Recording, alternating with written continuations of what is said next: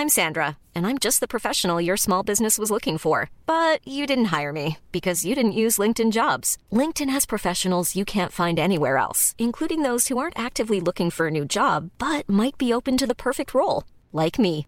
In a given month, over 70% of LinkedIn users don't visit other leading job sites. So if you're not looking on LinkedIn, you'll miss out on great candidates like Sandra. Start hiring professionals like a professional. Post your free job on linkedin.com/people today. On your.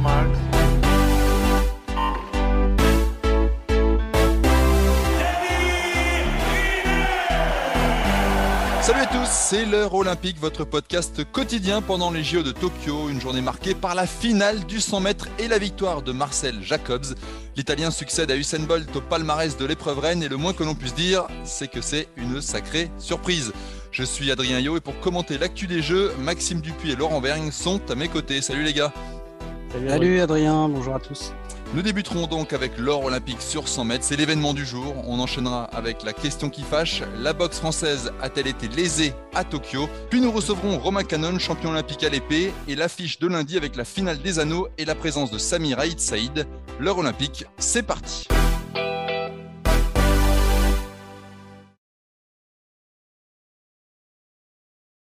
C'est l'événement du jour, la finale du 100 mètres et la victoire de Marcel Jacobs, l'Italien en 9,80 devant Fred Carley, euh, l'Américain 9,84 et le Canadien André Degrasse 9,89. Jacobs, messieurs, premier Italien sacré sur la ligne droite. C'est une sacrée surprise, Maxime. Ah oui, c'est une sacrée surprise. hein. Déjà, si tu m'avais dit un jour qu'un Italien serait champion olympique du 100 mètres, je t'aurais dit bah oui peut-être, mais pas tout de suite. Euh, on savait que c'était une finale ouverte. Euh, voilà, Jacobs qui est euh, champion olympique. Déjà les demi-finales avec un record d'Asie à 9,83 avaient été assez supersoniques. Il avait battu le record d'Europe en 9,84. En fait, finalement, il a fait le week-end parfait. 9,94 euh, record d'Italie euh, en série, Euh, 9,84 euh, ce midi en demi-finale, enfin ce midi en France et ce soir à Tokyo. Et puis évidemment, cette finale en 9,80, euh, vent quasi nul, euh, 0,1 mètre par seconde favorable. Oui, voilà, c'est exceptionnel. Et en effet, on savait que le successeur de Bolt serait sûrement un nom un peu étonnant. On pensait tous très fort à Trevon Bromel et on est tombé sur Jacobs. Oui, c'est pour l'Italie. Je pense que l'Italie, avec la hauteur qui s'est passée avant, euh, c'est le, le- le quart d'heure le plus fou de son histoire et peut-être le plus grand titre de son histoire en, en athlée, parce qu'évidemment, un Italien, déjà un Européen, c'était plus arrivé depuis Christie, mais euh, un Italien, c'est tout bonnement exceptionnel, même si il est né au Texas, dans Oui. américain aussi. Oui, c'est ça, c'est vrai. Il a, il a vécu jusqu'à l'âge de deux ans, c'est ça, aux Ouais. États-Unis. Après, il Ouais. est arrivé Ouais. en, Mère italienne, père américain. Jacobs qui a déclaré hein, Mon coach pensait que je pouvais courir aussi vite, mais pas moi. C'est incroyable quand même pour un, athlète dont, c'est la profession. Euh, même lui, presque, ça l'a étonné d'arriver à décrocher cette, cette heure olympique. Ouais, moi, alors, bon, euh, moi, je vais pas vous mentir. J'avais annoncé sa victoire avant la finale. Et même. ça, c'est vrai, on Ah. peut le reconnaître, c'est vrai. Non, mais plus sérieusement, euh, moi, je pensais que Jacobs pouvait être euh, sur le podium. Je pensais même qu'il pouvait gagner, mais pas forcément en courant aussi vite qu'il n'a couru en, en finale ou même en demi. Moi, je voyais, comme c'était une course très, très ouverte, avec une grosse densité, j'imaginais plutôt, en tout cas avant les demi-finales, parce qu'évidemment, en demi, quand il a fait 9,84, ça changeait la donne, mais avant les demi, ce matin, j'aurais bien imaginé l'or se jouer autour de 9,90 et à partir de là, il y avait beaucoup de monde qui était susceptible de gagner, euh, dont Jacobs. Donc moi, je le voyais vraiment sur le podium. Après, c'est vrai qu'on parle de quelqu'un qui, en l'espace d'un week-end, a quand même amélioré son record euh, de d'un dixième et demi, ce qui est Mm. énorme quand même sous les 10 secondes. Euh, donc voilà, c'était au meilleur moment pour lui. Euh, un 100 mètres un peu comme on l'attendait, pas forcément au niveau chronométrique, mais dans l'esprit, c'est-à-dire que voilà, la, succession de Bolt était ouverte et comme il n'y avait pas de favori immense qui se dégageait, bien sûr, il y avait Trevon Bromel, mais on l'avait dit hier en présentant la finale, attention, Bromel, il y a six mois, personne ne l'aurait mis dans les favoris. Comment il va gérer ce- cette finale, ce, ce week-end olympique? C'était une vraie interrogation. Alors, a priori, il n'avait pas de problème physique, donc il a vraiment simplement eu toutes les peines du monde à se libérer. On parle de quelqu'un qui a couru en 9,77 cette année. Euh, c'est quand même terrible pour lui de faire sa demi-finale en 10 secondes. Donc, euh, tout était possible et euh, disons que dans le contexte de cette finale du 100 mètres, ce à quoi on a assisté n'est pas complètement étonnant. Oui, parce que finalement, c'est ce que tu dis, quand on voit les demi-finales, ça laisse sentir qu'il va se passer quelque chose. C'était juste de décrypter ce qui allait se passer. Comme tu as dit, Bromel, bah, les, Américains, moi, comme tu dis, je pensais que ça allait jouer à la bagarre et je voyais bien euh, un backer ou un De Grasse s'en sortir voilà, euh, au, à la bagarre. Bah, finalement, c'est Jacobs qui, après les 60 mètres, a pris les devants et a mis une claque à tout le monde. Le 9,80, ça fait lui le dixième meilleur performant de l'histoire quand même. Et comme tu dis, en mai, son meilleur temps, il le bat en mai. Il passe sous les 10 secondes pour la première fois en mai, 9,95. Avant, c'est des temps au-dessus de 10 secondes. C'est du 10-10 en 2020. Et c'est une progression. Alors lui, pour le coup, il a 26 ans. C'est une progression très, très, très, très lente. Parce que c'est même du 10-32, du 10-50. C'est des temps comme ça. Donc, va se poser la question aussi du comment il a fait. Ça va être intéressant de savoir comment ça s'est passé. On sait que maintenant, on sait que la piste de Tokyo est extrêmement rapide, parce qu'encore une fois, c'est du vent nul. On a vu sur 100 mètres féminin hier avec du vent défavorable, euh, c'est 10-62, il me semble. Euh, et puis, il y a la technologie qui l'aide. Voilà. Donc, mais c'est sûr qu'il va, il va y avoir des questions qui se posent parce qu'un sprinter italien à ce niveau-là, et surtout qui sort de nulle part, parce que des fois, on les voit venir quand même. Il y a mmh. quelques mois, vous vous dites, euh, par exemple, si Bromel avait gagné, euh, on se serait dit, bah oui, il y a une forme de logique parce que 917, 980, etc. Et lui, il y a vraiment cette explosion instantanée euh, sur, on va dire, presque de mai à ce, ce 1er août. Donc en gros, en, en, un printemps et demi, il réussit à gagner, euh, à gagner quasiment, comme tu as dit, un dixième et demi. Donc c'est, oui, c'est exceptionnel et c'est sûrement la victoire sur 100 mètres la plus étonnante de mmh. l'histoire. On parlait tout à l'heure du 100 mètres de, de, Paris en 2003, qui était un 100 mètres très serré qui avait été couru en 10-07 moins vite. Mais c'était Kim Collins quand même. C'est quelqu'un qu'on connaissait. Voilà. Il a eu la chance cette fois que ça ne court pas très vite et à la bagarre, il a gagné. Et là, c'est vraiment une immense, une immense surprise, euh, cette victoire de Jacobs. Les trois premiers hein, ont amélioré leur euh, record personnel en finale. Ça mm. Tu parlais de la, piste qui allait vite. Bah, voilà, là, on a quand mm. même un. 9,84, je crois, et 9,89 pour De Grasse. C'est ça. Oui, et, finalement, le temps de Jacobs, euh, je crois que c'est exactement le même temps que celui de Bolt euh, il y a cinq ans à, à, Rio, ce qui donne quand même une certaine envergure à cette finale. Honnêtement, euh, moi, si on m'avait dit samedi matin qu'on aurait un vainqueur en 9,81, une médaille d'argent en 9,84 et l'intégralité du podium en moins de 9,90, j'en aurais pas été forcément convaincu. Non que les sprinteurs qui étaient là étaient incapables de le faire, puisqu'encore une fois, euh, on a vu plusieurs sprinteurs en 9,85 ou moins cette année. Mais dans le contexte particulier d'une finale olympique où on sait que c'est pas toujours là qu'on va le plus vite, euh, c'était beaucoup moins évident. Donc voilà, après, il est quand même plus que probable que cette euh, édition des Jeux marque pour le 100 mètres bah, une une phase de transition et mm. on a du mal à imaginer Jacobs dominer le sprint mondial pendant 5 euh, ou 10 ans quand même. D'abord parce que comme tu le disais, il a, il a déjà 26 ans.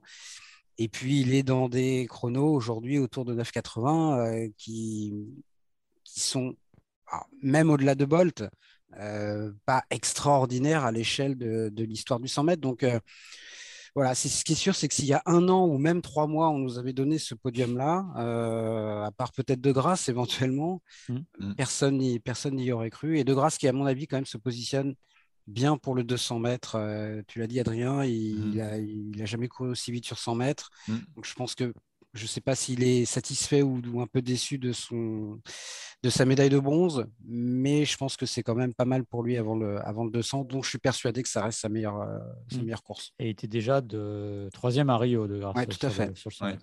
J'aurais bien voulu voir Bolt courir avec ces chaussures-là, tu vois.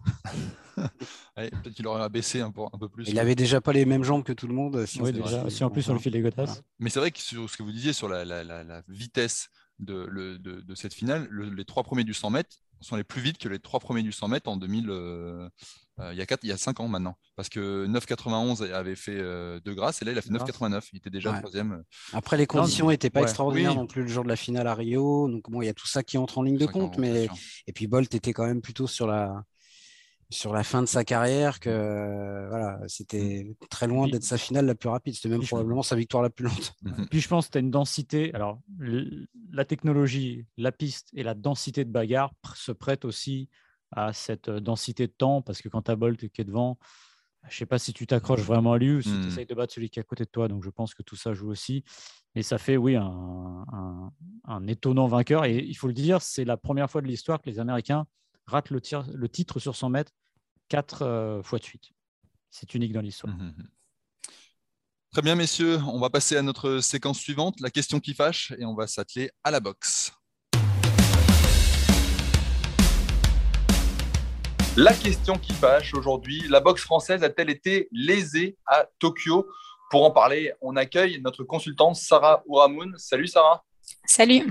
Aucune médaille pour les tricolores et cette dernière défaite difficile à encaisser pour Mourad Aliyev, disqualifié face au Britannique Fraser Clark. Alors pour commencer, est-ce que cette disqualification était justifiée? Euh, À mon sens, elle n'était pas justifiée. Euh, Mourad gagne euh, le premier round. Alors, c'est à trois juges à deux, hein, une décision partagée, mais il gagne quand même ce, premier round. Il entame la, deuxième reprise. L'anglais est déjà ouvert sur une arcade au début de cette deuxième. Et puis, au cours des échanges, il a une deuxième arcade, enfin, sa deuxième arcade qui, pète. Et l'arbitre arrête le combat pour lui demander d'aller voir le, médecin pour savoir si le combat peut continuer. Le, médecin autorise le combat et à ce moment-là, l'arbitre euh, demande aux deux boxeurs de se replacer au centre et il annonce à Mourad euh, qu'il lui met un avertissement pour choc de tête. Euh, décision à quoi Mourad enfin, Mourad ne comprend pas ce qui, ce qui se passe parce que en fait, des chocs de tête, il y en a à chaque combat. On est sur de la boxe olympique, on est sur euh, là deux boxeurs qui, euh, qui ont des gardes opposés, donc les chocs de tête arrivent souvent. En fait, à chaque fois qu'il y a un échange, il y a, il y a des sur les croisements de bras, on, on, a, on arrive euh, sur euh, des positions où les, les, corps se collent et les têtes sont amenées à, s'entrechoquer. Et puis, on ne peut pas dire que c'est la responsabilité de l'un ou de l'autre euh, des boxeurs. En général, voilà, ça, peut, ça, vient des deux. Et donc, forcément, Mourad ne le, comprend pas. Dans son coin, on ne le comprend pas non plus. Et l'arbitre avait à peine commencé à, annoncer l'avertissement en présentant son pouce une première fois. Il faut savoir qu'il faut le faire trois fois, donc sur les, trois faces du, euh, du ring où euh, les juges sont, euh, installés. Et normalement, à la fin de, cette annonce d'avertissement, le combat était censé reprendre, sauf que au bout de, la présentation de son premier point, il commence à, annoncer tout de suite qu'il y a une disqualification. Et c'est là où c'est incompréhensible parce que si dès le départ, il avait vu les soi-disant coups de tête, qui sont pas des coups de tête, qui sont des, chocs de tête plutôt classiques en boxe, il aurait dû arrêter tout de suite et annoncer une disqualification sans passer par la phase médecin et avertissement. C'est là où il y a une faute d'arbitrage. Euh, voilà. Et puis normalement, une disqualification, ça se fait vraiment sur une mise en danger de, de l'adversaire, ce qui n'était pas le cas. Ce n'était pas des coups de tête volontaires, c'était ce qu'on ce dit depuis le début, des, des chocs de tête euh, plutôt courants et classiques en, boxe olympique. Et euh, là, aujourd'hui, on est vraiment dans, dans l'incompréhension. C'est vrai que Mourad, il n'a il a pas su gérer ses émotions et, euh, et peut-être que c'est ce qui a fait que, que l'arbitre a, a basculé sur une disqualification. Il a peut-être pas complètement maîtrisé ce qui s'est passé très certainement peu habitué des, euh, des combats euh, de, à ce niveau-là sur, euh, sur une compétition olympique parce qu'il a fallu pour cette Olympiade recruter des nouveaux juges, des nouveaux arbitres, en tout cas faire un, un espèce de, de nettoyage au sein de, de, de, la communauté des juges arbitres qui, qui travaillait avant pour, pour la Fédération internationale, hein, puisqu'elle a été écartée de, de, la compétition olympique. Donc voilà, on peut supposer plein de choses. Là, pour l'instant, on est encore euh, dans la confusion. On mmh. attend une réponse euh, de, la task force du, euh, CIO. voilà. je... clair, est-ce qu'il peut y avoir un, On peut revenir sur cette décision. On sait que le CNO a constitué un dossier, le CNOSF, le Comité national olympique sportif français. on dit souvent que ça a très peu de chances d'aboutir. est-ce que c'est encore le cas cette fois-ci? En général, ça aboutit pas. C'est-à-dire qu'on peut faire des, réclamations, ça aboutit jamais. Là, euh, ce qu'on peut espérer, c'est que c'est pas la fédération internationale qui, euh, gère euh, le tournoi olympique. C'est une situation nouvelle, particulière, et, et on peut peut-être espérer, mais il y a, y a, très, très peu de chances que, euh, que Mourad soit, soit repêché, euh, en sachant que demain, il y a une journée de repos, donc ça laissera peut-être le temps à la task force et au CIO de, de prendre une décision. Et d'ailleurs, euh, ils vont communiquer très certainement que demain matin. Donc, on verra. C'est peu probable. C'est peu probable. Là, les, les tableaux des, demi-finales ont déjà été affichés et c'est l'anglais qui, qui, est, qui est au programme. En, plus, on ne peut pas inverser une décision. Il faudrait refaire rejouer, rejouer le combat parce que l'anglais ne mériterait pas forcément de perdre. Que celui qui ne méritait pas de perdre, c'était Aliyev. Mais l'anglais, euh, absolu, il serait lésé de devoir euh, sortir de ce combat-là. Après, il pourrait aussi imaginer reprendre le résultat du, premier round. Et là, euh, c'est Mourad qui est, gagnant. Euh, à ce moment-là, l'anglais va, poser une réclamation et, on n'en finit jamais. on n'en finit jamais, exactement. Euh, Alors, si, on, si, on, si on, élargit un petit peu plus, voilà, euh, il y a eu plusieurs décisions controversées contre les Français. Samuel Kistoiri, qui est venu en parler ici dans, dans ce podcast L'heure olympique, Sofia Noumia aussi, Maïva Amadouche. Toute cette question de, qui fâche, hein, est-ce que la boxe française a été lésée sur ce tournoi olympique? Alors, c'est le sentiment qu'on peut avoir.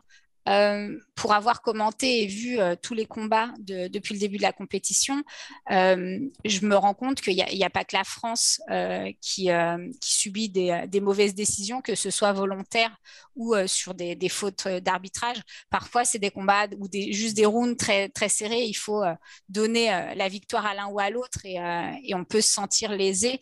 je pense que c'est ce qui s'est passé. Je pense notamment à, Maïva qui perd son premier round.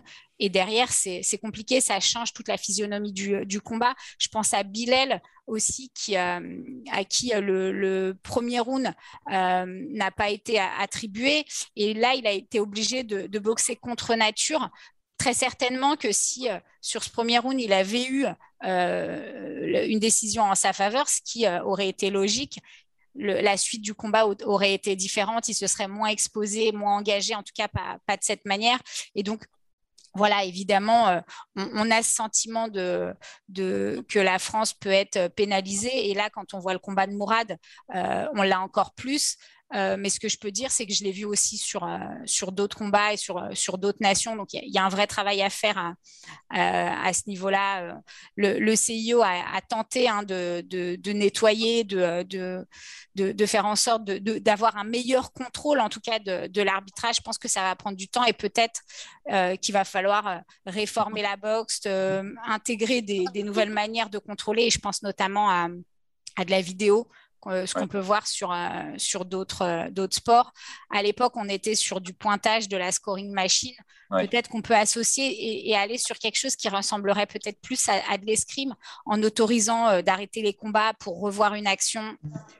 je ne sais pas, mais je pense que là, il va falloir vraiment réformer ce, ce sport si, si on ne veut pas le voir disparaître du programme olympique. Oui, parce que ce que tu dis, on a à peu près tout essayé, j'ai l'impression. On a changé les hommes dernièrement, on a changé le système de pointage. On n'a pas vraiment changé les hommes parce qu'aujourd'hui, les, juges et les arbitres qu'on voit autour du ring, euh, c'est ceux qui étaient présents sur, euh, sur les précédentes compétitions euh, quand la Fédération internationale gérait tout ça. On a juste choisi, en tout cas sélectionné en disant on essaye de prendre ceux qui, euh, qui sont les plus honnêtes. Euh, on les contrôle en mettant une instance qui va regarder un peu comment, euh, comment ils gèrent et quand ils sont complètement en, en, dehors de, de ce qui a pu se faire sur, sur les autres jugements, on les écarte on les contrôle pendant une journée et on les réintègre à, la compétition. Sauf que quand ils ont fait des erreurs, c'est des erreurs qui sont, qui sont fatales et qui pénalisent des athlètes. et sur une compétition olympique, c'est compliqué. En même temps, euh, ils avaient très peu de temps pour organiser ce tournoi olympique. Il y avait aussi la crise sanitaire qui a quand même bousculé les choses et qui leur a euh, donné des difficultés à gérer en plus. Euh, y a, on, le voit, hein, le, tournoi des Amériques qui n'a pas eu lieu. voilà, il y avait beaucoup de choses à, gérer et je pense que la task force était quand même très, très bousculée et limitée par tout ça. Voilà, peut-être au, détriment de, certains mmh. athlètes. Et quand on sait qu'il y a ces cinq ans de préparation, euh, c'est sûr que ça fait mal et ça, ça, ça donne à, beaucoup d'athlètes l'envie d'arrêter ou de, passer professionnel pour être un peu plus indépendant. Parce qu'au final, c'est ça, c'est l'image qui, est renvoyée au-delà du, du, palmarès comptable, hein, du bilan comptable pour la France qui est, vierge. Euh, c'est une image euh, assez, médiocre que la boxe renvoie et, on sait la difficulté de recruter dans, toutes les fédérations, de recruter des, nouveaux euh, licenciés, etc. Ça donne pas forcément l'image d'une fédération où on a envie d'aller, où on a envie de s'investir, où on a envie d'inscrire ses enfants. Donc, si on t'écoute bien, pas mal de choses encore à réformer pour, espérer redorer le blason de la boxe au niveau planétaire. Complètement. C'est vrai que là, pour, euh, séduire des, euh, des, jeunes et leur donner envie de pousser les, portes des salles de boxe à la rentrée, ça va être compliqué parce que l'image qu'on renvoie, c'est l'image d'un sport euh, sali par les, les scandales d'arbitrage. Alors que c'est vrai qu'on avait fait quand même un beau travail à Rio, on avait renvoyé une belle image de, la boxe. Là, c'est une Olympiade plutôt noire, enfin même très noire pour le clan français. Merci Sarah de ta présence, de tes explications. Alors on, comprend un petit peu mieux euh, tout ce qui s'est passé, tout ce qui se passe autour de, des différents cas. Euh, on suivra ça la suite avec attention. Merci et, à très vite. Salut. Merci. Dans la séquence retour de Tokyo, on reçoit aujourd'hui notre premier champion olympique, Romain Canon à l'épée. Salut Romain. Hello, salut. Ça va? Ça, ça, s'est passé comment ce, voyage retour? Tu es arrivé dans la nuit, si je ne me trompe pas. Hein Plus euh, très tôt le matin, j'ai envie de dire. ça va? Pas trop déphasé encore? Ça va, ça va. On, tient.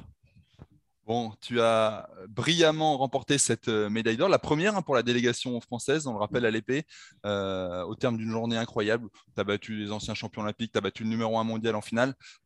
quelques jours après, qu'est-ce qui te reste encore de cette journée merveilleuse?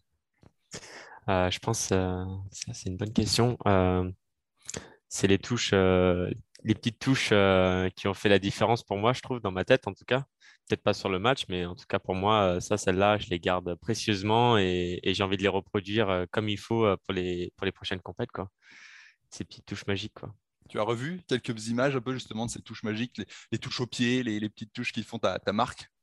Je les revois là, en fait, en ce moment, là, je les revois vu que je passe un peu de plateau en plateau. Je commence à revoir un peu mes matchs parce que sinon, avant, je ne les avais pas vus. Euh, mais du coup, je revois un peu, euh, j'ai encore des sensations et c'est pour ça que je suis, je vachement attentif là. J'ai hâte de revoir les touches, de voir un peu mes matchs.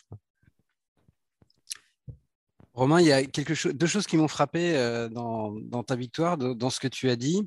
Euh, la première, c'est que tu, tu avais vu pas mal de tireurs stressés. Tu avais senti beaucoup de stress euh, chez, chez les adversaires et d'une manière générale, alors que toi, tu as été très serein toute la journée. Est-ce que, avec un petit peu de recul, tu, confirmes ça? Et quelle est la part dans la quête d'un titre olympique comme ça de la dimension justement mentale sur un tournoi et qui permet à certains tireurs de s'exprimer à 100%, comme ça a été ton cas, ou à d'autres beaucoup moins? Je pense que je valide un peu ce que j'ai dit dans le sens où on sentait du stress venant des meilleurs mondiaux. Euh, parce qu'en fait, voilà, c'est les jeux. C'est le seul euh, vrai moment où je pense euh, l'escrime est vu à la télé par des millions de personnes, où notre sport est vraiment valorisé. Et du coup, tout de suite, ça dépend comment on voit les choses. En fait, est-ce qu'on voit les choses Bon, bah, c'est forcément pour, pour tout le monde, c'est le graal de gagner les jeux. Et, c'est vrai que ben, est-ce que tu vas mettre une énorme pression? Parce que voilà, c'est les jeux, ça va être vu, tu dois être à la hauteur. Euh, moi, c'est vrai que j'étais un peu, euh, bon, voilà, j'étais un peu moins, j'étais moins bien classé, mais je voulais montrer le, meilleur de moi-même. Et euh, du coup, c'est vrai que j'avais pas trop ce stress. en tout cas, je le voyais beaucoup plus, et du coup, ça me rendait plus à l'aise et mmh. plus confiant en moi-même. Comment se construit cette journée? Parce qu'on on va rappeler aux gens qui nous écoutent, tu n'es pas en individuel au départ, tu arrives. À quel moment tu te dis ah bah peut-être que là je peux devenir champion olympique Est-ce que c'est dès le début il y a ce rêve au fond de toi, cette ambition Ou est-ce que c'est au fil de la journée à quel moment ça devient une réalité, te dire, ah là, je prends conscience que quelque chose de gros est en train d'arriver? Ben, Je pense que quoi qu'il se passe, euh, déjà atteindre, euh, aller au jeu, en fait, ça montre que tu t'es entraîné pour gagner les jeux. Euh, ça, c'est un truc qu'il faut prendre en compte parce que voilà, on a beau avoir un classement, tout le monde, en fait, le jour J peut gagner les jeux. on le voit, c'est un peu la magie des jeux. Euh, moi, je l'ai vécu du, plus haut niveau, mais comme aussi euh, avec euh, l'équipe. Et, je pense qu'en fait, moi, j'y suis vraiment y allé en n'ayant pas de regrets. je le dis souvent, mais voilà, parce qu'on on fait beaucoup de travail mental, on, a des habitudes d'échauffement, des façons de manger pendant les matchs, des façons de se préparer. Ça, on les garde et en fait, ça s'amplifie parce que plus tu es à l'aise avec toi-même et plus tu es en confiance avec toi-même, plus c'est facile d'avoir ces automatismes et d'être vraiment concentré dans le présent. Quoi. L'autre chose que tu as dit euh, le, soir même de ta victoire, c'est que euh, oui, oui, tu réalisais, tu avais bien conscience que tu étais champion olympique. Mais quelques jours, ça fait une semaine, là, je crois, maintenant, il me semble que c'était dimanche dernier. Est-ce que tu mesures quand même l'énormité de ce que ça veut dire champion olympique Est-ce que euh, les jours passants, ça prend une consistance différente pour toi? Alors, pour moi, c'est vrai que ça a toujours été champion olympique dans moi, dans ma tête, ça a toujours résonné. Je veux dire, c'est un rêve de, depuis que tu es jeune, depuis que tu, tu, tu, fais du, même du haut niveau. Du coup, c'est vrai que tu, tu, mets ça quand même. Euh, moi, moi c'est le Graal d'être champion olympique. Euh, après, le réaliser, en fait, c'est compliqué dans le présent de mmh. dire euh, tu es champion olympique aujourd'hui, en fait. Ou juste après la compète, dire non, mais c'est bon, c'est bon, tu as ton diplôme, tu es, champion olympique. Parce que tu le rêves tellement, en fait que c'est, voilà, il faut faire un peu la part des choses. Et, euh, et en plus, tu as toutes les émotions qui restent là-haut. Du coup, quand elles descendent toujours pas, tu es, toujours là-haut. quoi. Parce que le fait d'en parler avec d'autres champions olympiques, tu me disais juste avant euh, d'enregistrer le podcast que tu avais échangé avec Alain Bernard, euh, de côtoyer comme ça des champions olympiques, tu te dis ça y est, moi je fais partie aussi de la classe, je suis à leur côté, on peut discuter d'égal à égal.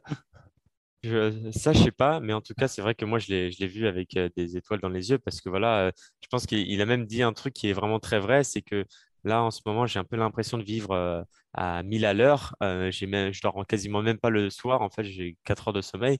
Mais il me dit, en fait, c'est simple. Lui, quand il s'est posé dans, dans, chez lui, et c'est là où ça s'est descendu, bah, il a fait une petite dépression en disant, mais j'ai pas envie que ça s'arrête, en fait. Et du coup, il est parti célébrer, remercier tout, tout, le monde. Et je pense que ça va être un peu pareil pour moi. Je pense qu'une fois que je vais me poser en fait chez moi et que ça va redescendre, bah, là, je vais peut-être prendre plus conscience de, ce que j'ai fait et peut-être euh, vouloir dire mais go pour 2024 parce que c'était trop bien quoi. C'est, les sensations étaient tellement ouf. Euh, tu fais ça pour ça en fait, tu t'entraînes pour ça quoi, toutes ces heures. Des petits, détails, des petits détails où il vous en a manqué euh, dans la compétition par équipe. Vous êtes sorti dès les, quarts de finale, ça a été une grosse déception. Alors évidemment, pour toi qui a eu cette médaille d'or en individuel, la pilule est peut-être un petit peu plus facile à, digérer. Euh, pour tes coéquipiers, c'est différent. Je pense à Yannick Borel, qui est, considéré à juste titre comme un des leaders de cette équipe de France, non pas seulement d'épée, mais d'escrime. Euh, ça a été euh, compliqué pour Yannick ces jeux. Je ne sais pas si tu as pu en parler un petit peu avec lui. Et de ta position, peut-être que c'était délicat parce que toi, tu nageais dans ton bonheur. Comment ça se passe quand on est dans un groupe comme ça et qu'on a son leader qui vit des moments difficiles, qui rate ses jeux, il faut le dire, et alors que soi-même, bah, on est au paradis euh, bah, En fait, déjà, de, de un, quand tu gagnes, tu essaies de rester un peu humble parce que voilà, tu n'as pas envie de de remuer quelque chose dans la, dans la tête de tes coéquipiers qui, qui t'ont tellement appris. Euh, même si ça se fait un peu naturellement, parce que dans le sens où bah, je parle à des médias, euh, euh, j'ai des messages, mais, mais voilà, après, les, les, jeux, c'est aussi c'est, un peu la magie des jeux, mais ça joue à rien aussi. Quoi. Je veux dire, moi, je vis cette défaite, voilà, je, suis très, très, très triste parce que pour moi, c'est, ma famille. Mais ça, c'est pour moi, dans ma tête, ça s'est joué à rien, comme, comme je disais avec les petits détails. Euh, c'est un peu compliqué à répondre à votre question, je suis désolé, mais euh, voilà, c'est ce que je dirais. En tout cas, moi, je pense que voilà, Yannick, c'est comme vous dites, c'est un, un escrimeur qui a un palmarès plus long qu'un bras. mais pareil avec mes autres coéquipiers, Bardeux, c'est ça, Alexandre Bardonnay, c'est sa, sa première, ses premiers JO aussi, mais c'est lui qui a qui a pris euh, le plus soin de moi euh, pour, éviter que voilà, je, je, je, je, je, reste concentré sur les objectifs, que je reste à fond avec, avec, avec euh, les objectifs. Et Ronan, bah, c'est quelqu'un qui est, a le même style de jeu, que moi et qui m'a énormément appris techniquement et mmh. tactiquement. Et du coup, voilà, moi, j'espère en fait finalement avoir la même équipe pour, pour 2024. Euh, où voilà, c'est parce que c'est des gens qui, qui méritent, qui méritent la médaille aussi. Quoi te projettes du coup déjà dans Paris 2024 Ça fait plusieurs fois que tu, en parles et j'imagine tu n'as que 24 ans. Euh, ça va venir vite. Comment tu, imagines les choses? Je, pense que je, me, je, le dis beaucoup parce qu'en fait, au final, on me pose beaucoup la question. c'est plus comme ça parce que d'habitude, voilà, je ne suis pas là à dire oui 2024-2024, mais vu qu'on me pose beaucoup la question. Mais euh, non, non, moi, en fait, ce que, le, là, je suis parti pour euh, bah, déjà voilà, décompresser, reprendre du jus et du peps et, après, en fait, gagner de la maturité pour justement, j'ai vu un peu des erreurs que j'ai fait pendant, pendant les jeux, ben, et, et, voilà, masquer ça et devenir le plus stable possible, en fait, pour, pour être sûr de ramener encore une médaille si, si, je peux, quoi, parce que c'est un, un, événement incroyable et c'est des émotions incroyables, quoi. Tu, dis, tu, disais que tu craignais une petite, petite dépression post-euphorie olympique.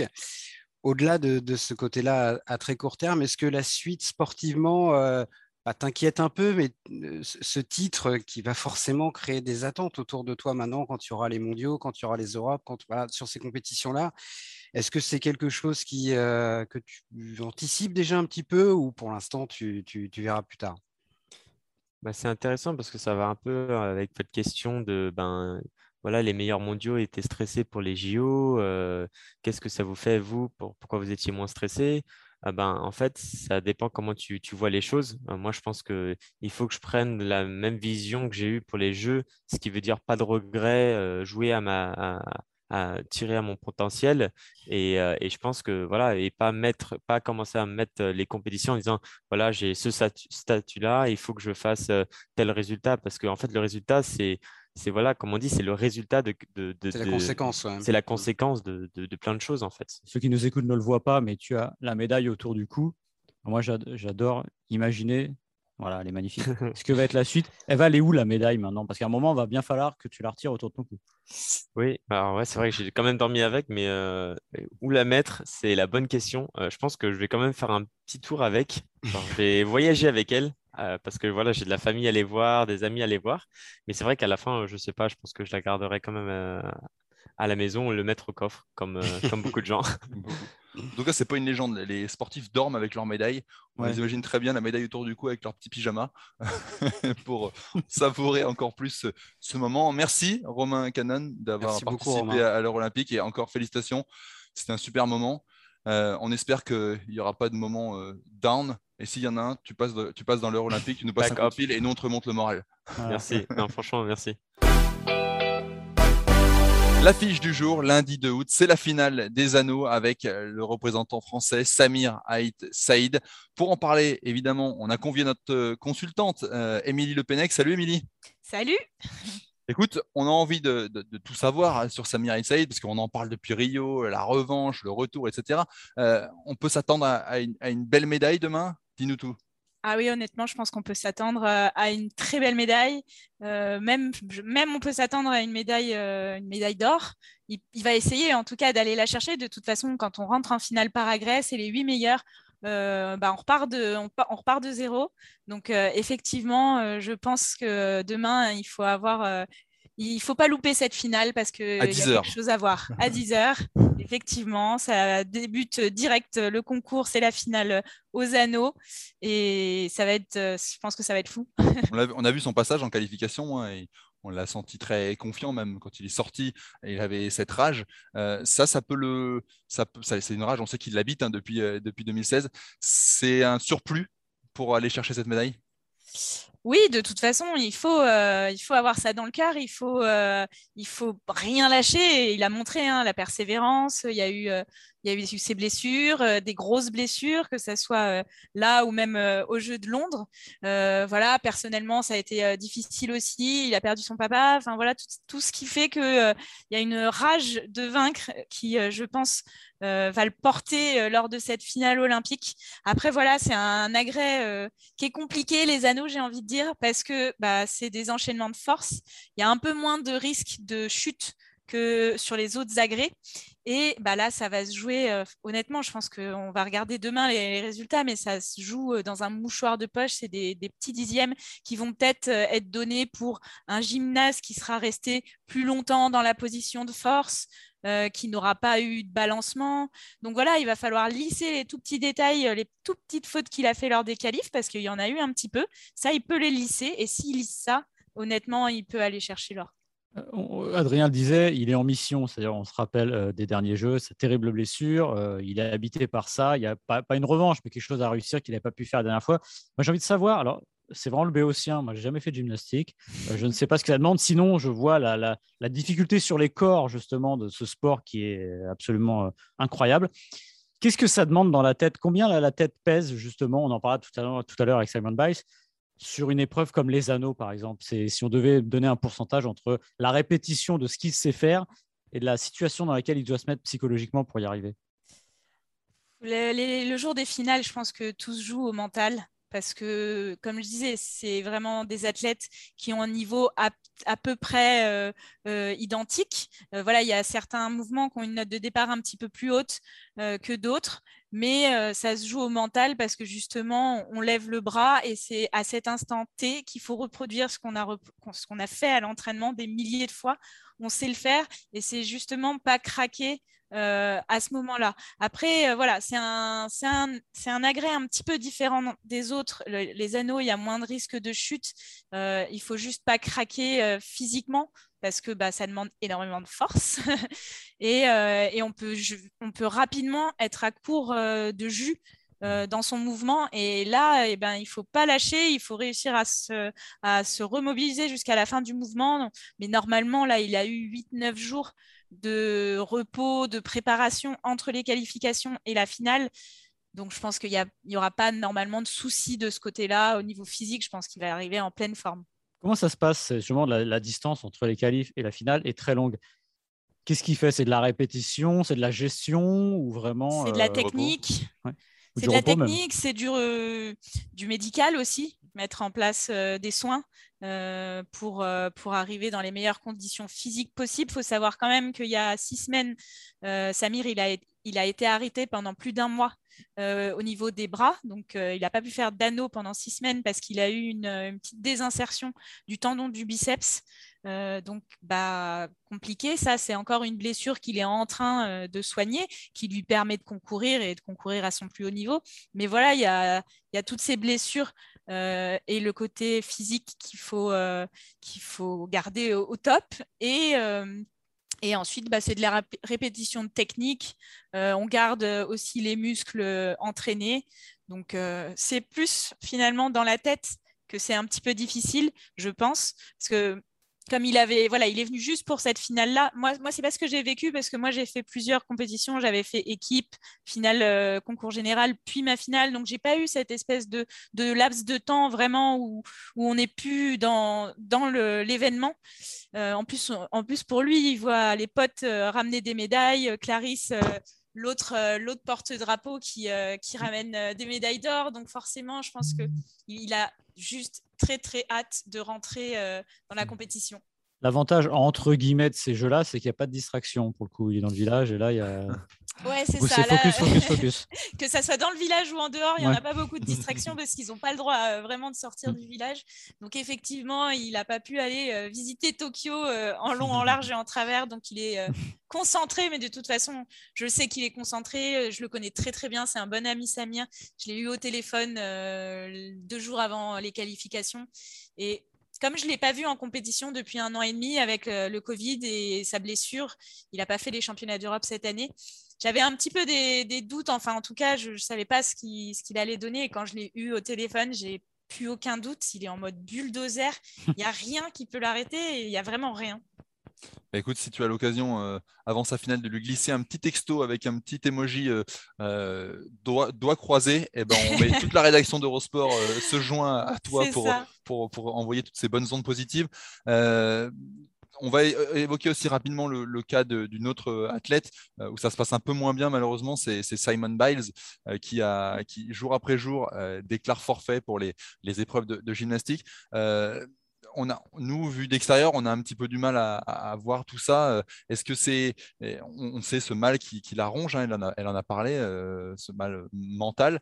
Euh, toi, tu, comprends comment? Bah, je le comprends très bien.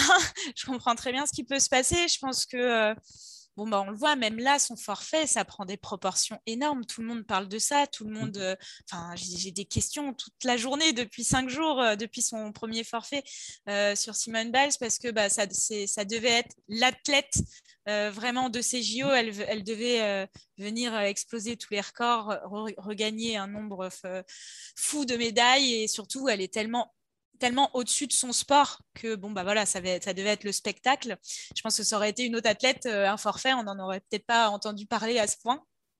Après, ce qui se passe pour elle, je pense que c'est très compliqué. Ça fait un moment qu'elle dit que euh, bah, finalement, ce qui est le plus difficile pour elle, c'est de se battre contre elle-même, contre euh, sa, son psychologique, son mental, qui est compliqué. Et elle dit depuis quelque temps aussi qu'elle a du mal à maîtriser ses éléments, qu'elle a du mal à maîtriser son corps euh, dans ces éléments. Et il faut savoir qu'elle tente des acrobaties mmh. bah, très, très compliquées. C'est la seule qui est euh, la seule à tenter certaines, certaines acrobaties. Et du coup, quand on, quand on, se perd un petit peu en l'air, comme elle a pu le montrer en, en, finale euh, par équipe, là où elle abandonne, elle abandonne pas, mais en fait, c'est très dangereux ce qui s'est passé. Elle a eu de la chance, beaucoup de chance mmh. d'atterrir sur les pieds. Et du coup, bah, en fait, pour moi, de l'extérieur, c'est la seule solution à ce moment-là que de déclarer forfait. Et c'est, elle a, été très courageuse de le faire parce qu'elle abandonne son rêve olympique. Mmh. Euh, mais à ce moment-là, ça devenait dangereux physiquement pour elle. Et en plus, c'est ça, c'est la dimension que les gens ne voient pas de l'extérieur, c'est-à-dire que c'est spectaculaire, c'est magnifique à voir, mais c'est avant tout un sport dangereux. Donc, euh, on ne peut pas faire n'importe quoi en gymnastique. Maintenant, la question avec Simon Ball, c'est de se demander pourquoi elle euh, déclare forfait au jour le jour. En gros, derrière ça, elle est-ce qu'elle imagine un seul instant avoir une chance de revenir faire une dernière épreuve euh, à Rio, à Rio, à Tokyo dans les conditions oui, je, je, vis dans le passé. C'est ça. je pense qu'au départ, peut-être. Je pense qu'après la, finale équipe, elle s'est pas dit euh, j'abandonne tout, je rentre chez moi. Je pense qu'elle elle, s'est laissé un petit peu de temps. Ils ont d'ailleurs demandé la permission de sortir du village olympique et de retourner s'entraîner dans un gymnase à l'extérieur qui dispose euh, bah, de tapis de réception, euh, des gros tapis, des fosses qu'on utilise pour les entraînements, où là, eh ben, elle a pu se relancer sur ces grosses acrobaties sans risque, parce que si on tombe dans une fosse, eh ben, c'est pas grave, il y, a, des tapis pour ça, pour nous réceptionner. Donc, je pense qu'elle avait envie de réessayer de retrouver ses repères pour peut-être s'engager sur les finales euh, auxquelles elle était qualifiée. On a vu quelques vidéos euh, de ses entraînements dans ce gymnase et elle se perd pratiquement à tous les passages. Elle n'arrive pas à retrouver ses repères, elle ne sait pas où, elle se situe dans l'espace. Donc je pense que c'est pour ça qu'au départ, elle est, elle est, elle est restée euh, euh, sur, euh, sur ses finales et qu'elle se disqualifie petit à petit. Mm. Et puis après, maintenant, honnêtement, je ne pense pas qu'on va la revoir. C'est terminé parce qu'elle ne trouve pas ses repères. Et je pense que si déjà elle avait du mal à tenir cette pression et ben si là maintenant euh, elle retourne, il va y avoir encore plus de pression, tout le monde va encore plus la regarder. Donc voilà, je pense que là elle reste, euh, elle reste euh, qualifiée, elle, se disqualifie un peu au dernier moment pour pouvoir rester sur place parce qu'il faut savoir qu'avec ces JO un petit peu particuliers, les gymnastes et les sportifs qui ont terminé leur compétition dès le soir même ou le lendemain matin, ils sont dans l'avion de retour. Mmh et je pense que c'est aussi pour ça qu'elle le fait un peu en dernier moment, c'est pour euh, pour pouvoir encourager ses coéquipières et voilà, voir les médailles américaines, euh, parce qu'il y en a un peu tous les jours. Ils, sont, ils sont pas malheureux avec ça sur les médailles. Non, ça va. c'est ce qu'on disait ici il y a quelques jours, c'est-à-dire qu'elle est dans un cercle vicieux. Si elle ne revient pas, les gens se posent des questions. Et si elle revient, imaginez qu'elle soit revenue pour une épreuve. Là, ça aurait été la dimension absolue de la pression. Parce que comme elle l'avait dit avant les Jeux, elle avait dit, je crois, à NBC, elle avait expliqué, c'est dur d'être la tête d'affiche, en gros, des Jeux, donc du plus grand événement sportif euh, possible. Donc là, voilà, elle a croulé sous ça. Donc ce qu'on lui souhaite, c'est de, revenir. Je pense que ça sera difficile, mais on lui souhaite de revenir. Ouais, maintenant, euh, je pense que là, ça va être le retour, euh, le retour à la maison, euh, se poser, se reposer, et puis peut-être après bah, décider de, la suite des choses, voir est-ce qu'elle a envie d'ailleurs, de, de repartir à, des bases. Alors, je pense que ça ne sera pas tout de suite. Hein. Déjà après Rio, elle avait, elle avait pris une année sabbatique et elle est revenue seulement plus tard. Ben, est-ce que c'est, est-ce que ça va être ça? Est-ce que c'est, je pense qu'elle va prendre son temps hein, avant de décider quoi que ce soit et euh, bah, peut-être se refixer des objectifs si elle a toujours euh, la passion et, envie euh, de faire de la gym et qu'elle se fait plaisir mmh. comme ça. Peut-être. Après, peut-être qu'elle ira aussi faire autre chose. Mmh. Peut-être qu'elle arrêtera. On ne peut pas savoir pour l'instant. Je pense qu'elle-même, elle est déjà tellement perdue que on verra dans les années à venir. Mais ça a été déjà euh, honnêtement une, mmh. très très grande championne et elle a marqué la gymnastique à tout jamais. Euh, elle a élevé le niveau et euh, elle a fait vraiment. oui, elle, elle, oblige la gymnastique à s'adapter. Super, merci Émilie Le Pennec, c'était Merci. euh, très clair, très, très Merci. instructif en tout cas. Euh, c'est la fin de ce podcast L'heure olympique. Vous pouvez, euh, n'hésitez pas à vous abonner, à nous noter, euh, comme ça, nous on reçoit des petites étoiles, on est content. Et puis euh, Et nous aussi, ça joue au dixième. hein. Exactement. Euh, voilà, vous pouvez retrouver tous les, les- les épisodes sur les bonnes plateformes d'écoute de Deezer à Spotify en passant par Acast ou Apple Podcast. Euh, Maxime, merci et Émilie, merci également. À très vite pour un nouvel épisode. Salut. Salut, à bientôt.